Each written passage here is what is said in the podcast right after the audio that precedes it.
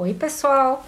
Eu sou Ana Rita, sou aluna do mestrado profissional em saúde mental e transtornos aditivos do Hospital de Clínicas de Porto Alegre, da Universidade Federal do Rio Grande do Sul.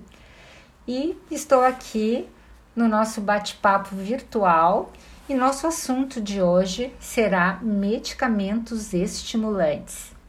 Convidamos a Michele, que é enfermeira do Hospital de Clínicas de Porto Alegre, para conversarmos sobre esse assunto para lá de interessante. Bem-vinda então, Michele. Uh, qual o conceito que nós encontramos hoje na literatura para os medicamentos estimulantes? Oi, Ana, obrigada pelo convite. Uh, então, os estimulantes são substâncias capazes de acelerar o funcionamento cerebral Uh, assim aumentando o estado de alerta, podendo diminuir o sono, o apetite, uh, aumentando a capacidade física para o trabalho e também para os esportes. Uh, os estimulantes sexuais têm a propriedade de ativar ou excitar as ações dos diferentes sistemas orgânicos. os estimulantes eles podem ser de origem vegetal e também sintética, ou seja, fabricados em laboratórios. Quais são os mais conhecidos? Os mais conhecidos são as anfetaminas, os derivados anfetamínicos e os estimulantes sexuais. E para que, que as pessoas usam as anfetaminas e os derivados anfetamínicos? Uh, o principal, os principais usos, Ana, uh, são para facilitar a perda de peso, né? Os famosos moderadores de apetite, uh, para controle de doenças comportamentais, principalmente de crianças, né? com diagnóstico de hiperatividade, para controle de sintomas de narcolepsia, que são é uma alteração do sono, né? Quando a pessoa dorme em qualquer hora, local, né, durante, durante o dia. E esses estimulantes, eles costumam produzir algum efeito no organismo dos usuários? Produzem. Os principais efeitos são uh, excitação e euforia, né, que é um sentimento elevado de alegria, sensação também diminuída da, da fadiga, né, do cansaço, ah, um aumento na atividade motora e no desempenho atlético, pode acontecer também dilatação da pupila, uh, o aumento da frequência cardíaca e da pressão arterial, e em doses elevadas ela pode até causar uh, elevação da temperatura corporal, levando até a convulsões. Uau! Mas nós temos verificado também que existe o uso sem indicação ou acompanhamento médico. Poderia falar um pouquinho sobre isso? É, uh, tem né, estudos, enfim, que mostram que os motoristas de caminhão fazem uh, grande uso de rebites, né? Os famosos rebites para se manterem acordados, para enfrentar uh, as longas jornadas de trabalho na estrada, né? Pra, pensando na questão da produtividade. Uh, o uso também por estudantes para melhorar a atenção, memória, criatividade, aprendizagem. O uso também por atletas com a finalidade de potencializar a performance física e obter assim vantagem sobre o seu adversário. Uh, uso para doping cognitivo uh, também tem acontecido bastante. Uh, o uso para controle do apetite ou perda de peso sem prescrição ou acompanhamento médico. Uh, e existe relato de pessoas, principalmente as mulheres, né, Ana? Sempre querendo um quilinho a menos, que compram esses medicamentos pela internet ou até mesmo no mercado ilegal. Ah, é verdade isso. Mas então existem riscos, né, para a saúde das pessoas que, que fazem uso desses estimulantes, não? Sim, o uso acentuado uh, desses medicamentos em doses excessivas pode levar à degeneração de células cerebrais, uh, causando até lesões irreversíveis. Uh, também está relacionado com importantes problemas sociais como violência e acidente de trânsito. Pode gerar também complicações médicas e até gerar dependência. Uh, os riscos, Ana, são ainda maiores para pessoas em tratamento para transtorno mental, uso né, contínuo de álcool e outras drogas, uh, aquelas pessoas com doenças clínicas e com fatores de risco cardiológico, fumantes, obesos, diabéticos, hipertensos. Então, muito cuidado com o uso aí, pessoal. Isso aí. e, e os estimulantes sexuais sintéticos, quais assim as indicações? Eles são usados também somente por indicação médica? É, é importante dizer, né, que os estimulantes sexuais, eles são usados para auxiliar os homens, né, que apresentam algum distúrbio, chamado disfunção erétil ou impotência sexual. Uh, e eles podem, né, ser adquiridos sem prescrição médica, sem indicação, né, os famosos azuizinhos que, que são chamados por aí. Só que é sempre importante uma avaliação médica antes de iniciar esse uso, para uma avaliação da necessidade do uso, uh, uma avaliação clínica antes de iniciar esse uso.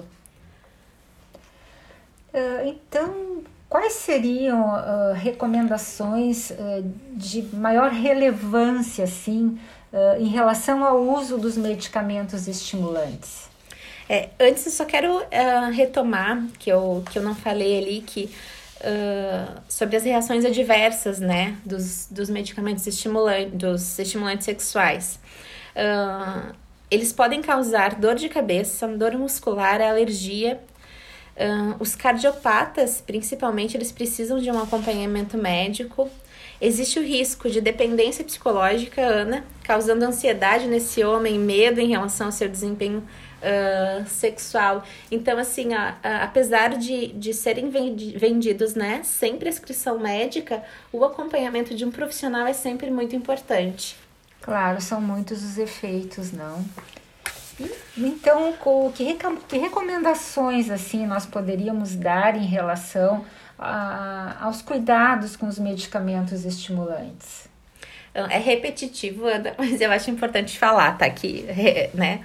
Uh, falar novamente sobre uh, a importância que o uso de, de estimulantes anfetamínicos e derivados anfetamínicos seja somente utilizado com indicação e acompanhamento médico.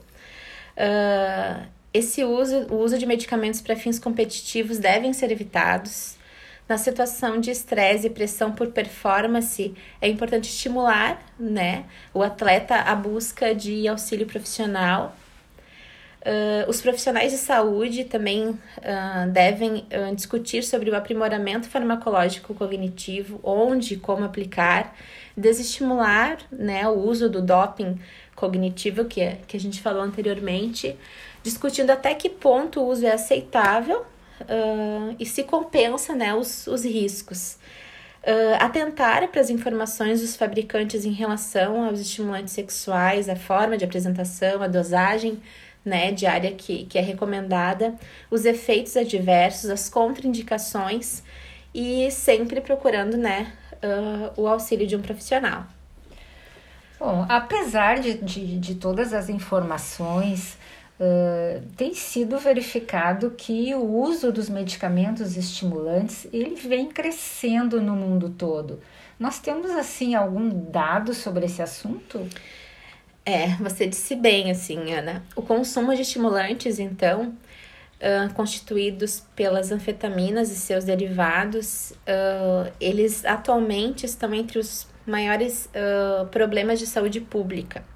O consumo de anfetamina no Brasil ele é alarmante. Um estudo que foi feito recentemente em, com, com estudantes do primeiro e segundo grau uh, nas 10 maiores capitais do Brasil mostrou que 4,4% dos alunos afirmaram já terem feito uso pelo menos uma vez da, na vida uh, de uma droga tipo anfetamina.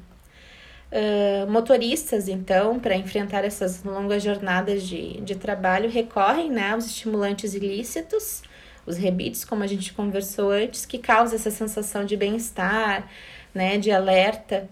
E só que na realidade ele tem um componente euforizante, que uh, mas que tem um déficit na atenção. E quando esse efeito acaba, os motoristas não percebem e chegam a dormir de olho aberto, inclusive. Olha o risco.